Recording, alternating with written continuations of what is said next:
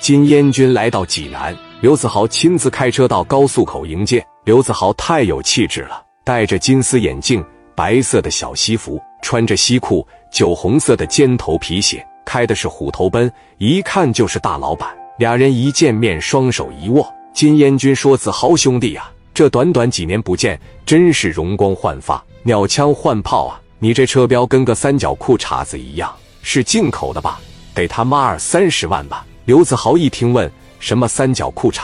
这他妈是奔驰？”金燕军不好意思了，说：“这就是奔驰啊，大奔驰真好。多少米呀？”刘子豪说：“一会我再跟你说，走吧，到我公司坐坐。”一大帮人奔着刘子豪的办公室去，把车往专用车位一停，门口一边一个保镖，全都穿着西服。金燕军一进刘子豪的办公室，是大开眼界。刘子豪二郎腿一翘，雪茄手里边一拿。金燕军说：“这办公室这么大，真好。”刘子豪说：“装修就花了好几十万。”刘子豪安排了茶水后说：“不扯了，咱们说正事。金大哥，你现在有多少兄弟啊？”金燕军说：“三十多号都敢打吗？敢干。”都是从八十年代就跟着我了。刘子豪一听说行，那就是缺点米呗。金燕军说就是缺点米，就是缺点火气。你是不知道聂磊的手下蒋元怂着呢，我拿着五连了过去，哐哐两下打的直直跑，都躲面包车后面去了。要不是从剧场里面出来一大帮人，我抓着蒋元我也杀他。我告诉他们，这回出来我就没想进去，这回再进去我就不出来了。你给我拿点米，派几十号兄弟。就哪个聂磊，我他妈都赶上青岛打他去！小兔崽子，他狂什么呀？刘子豪一听说行，这样吧，咱俩联合起来，真要是能把聂磊铲除了，金哥老弟说这话不知道该不该说。金燕军迫不及待了，说：“子豪兄弟，你说没事。”刘子豪说：“知道为什么短短几年的时间我发达起来了？你没有吗？不是说你能力不够，而是你没赶上好机会，收保护费能挣几个钱。”说这话的时候。刘子豪拿出了一小袋面粉一样的东西，朝金燕军面前一扔。金燕军用手一接住，问道：“这是什么呀？”刘子豪嘿嘿一笑说：“这就是面起子，玩完了以后人就出幻觉，飘飘欲仙，让你享受皇帝一般的感觉。要不要来一口？”金燕军往桌上一放，呵呵一笑说：“这个东西好是好，我也知道它能让人发财，但对脑子不好。”我不玩，我不玩。刘子豪一看拿面起子勾引没成功，于是说道：“那我就直说了，咱俩把聂磊干掉了之后，咱俩就在一块玩，行不行？在号子里的时候，你罩着我，你叫我一声老弟，我叫你一声军哥，那是在里边没毛病。现在我的氛围，我的格式你也看着了，我那台车一百四十万，我这一栋楼价值三千万。所以说，干掉聂磊以后，你来我身边做事怎么样？你就领着这帮兄弟。”在我这栋大楼里面办公，我呢现在你也看着了，人前马后的给我点面子，我不一定非得说让你叫一声豪哥，出去了以后最起码得捧着我点，最起码得架着我点，因为你得跟着我挣米。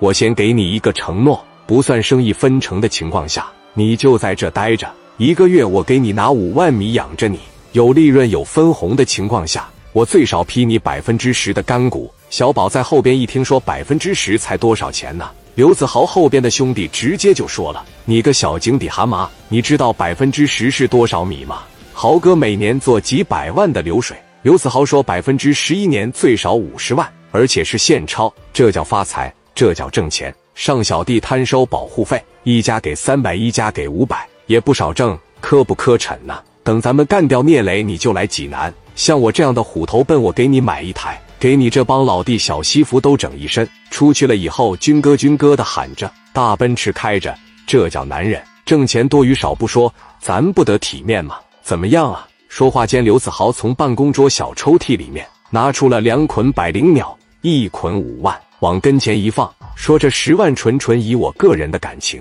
让你改善生活的。但是有一点，打聂磊的时候，你可得卖点力气。”金燕军一咽唾沫。说我真能过上这样的日子吗？豪弟呀，我他妈不怕你笑话，你军哥我真他妈穷怕了。什么这个那个呀？谁他妈能让我挣着钱，我就跟着谁屁股后边跑，不就是给你一点面子吗？刘子豪说你也不用给我留面子，你的意思是咱哥几个在一块玩，我可不可以理解成这个事成了以后，让我给你当打手，是这意思吗？刘子豪呵呵一笑，那就看军哥你愿不愿意了。金燕军啪的一站起来。来到了刘子豪的跟前，说：“豪哥，我当然愿意了。”刘子豪也是乐坏了，说：“行了，那既然你这么有诚意的情况下，咱就先办事。办完事以后，上我这间办公室里边来报道。剩下的二十万，我一次性给你。”好的，豪哥。刘子豪一个电话，让手下兄弟带了三十号能打的兄弟上来，然后对金彦军说：“拿着这十万块钱磕他，和他叫号，一句软话不要说，行吗？”金彦军说：“你放心吧，我他妈只要有了你，只要有了兄弟，我不怕他，我都得上青岛打他去。”不大一会的功夫，外边啪啪啪一敲门，刘子豪说了一声“进来”，唰一下进来了三十个西装笔挺。系着领带、戴着白手套的打手刘子豪夹着雪茄站了起来，说：“兄弟们，给你们介绍一位新朋友。”刘子豪把金彦军叫到了跟前，一搂肩膀说：“军哥，我的好朋友在一个槽子里面吃过饭，叫军哥。”三十人齐声叫了一声“军哥”，金彦军的汗毛都立起来了。刘子豪继续说道：“接下来，军哥要替我办事，你们要无条件的配合。他出去了，怎么架着我的就怎么架着他。他说让你们怎么干，你们就怎么干。”他说：“让你们怎么打，你们就怎么打。出去办事，谁要是手下留情，谁要是手软，就别怪我刘子豪对他不客气。都听明白我意思了吗？”三十个人又一起齐刷刷的说了一声：“明白了。”刘子豪说：“都给我听着，这是我和军哥的大事，当我自己的事办。听明白了吗？”明白了。金彦军内心激动的不行了，在这样的大厦里，在这样豪华的办公室里。这么一帮板正的老弟叫着军哥，弯腰鞠躬，真是站起来了。金彦君说：“豪哥，你就看我怎么办就完了。我现在就领着兄弟们回泰安。他要是不敢上泰安来找我来，我先把他饭店砸了，剧场砸了，先把他那几个杂碎兄弟磕了，然后我就上青岛打他。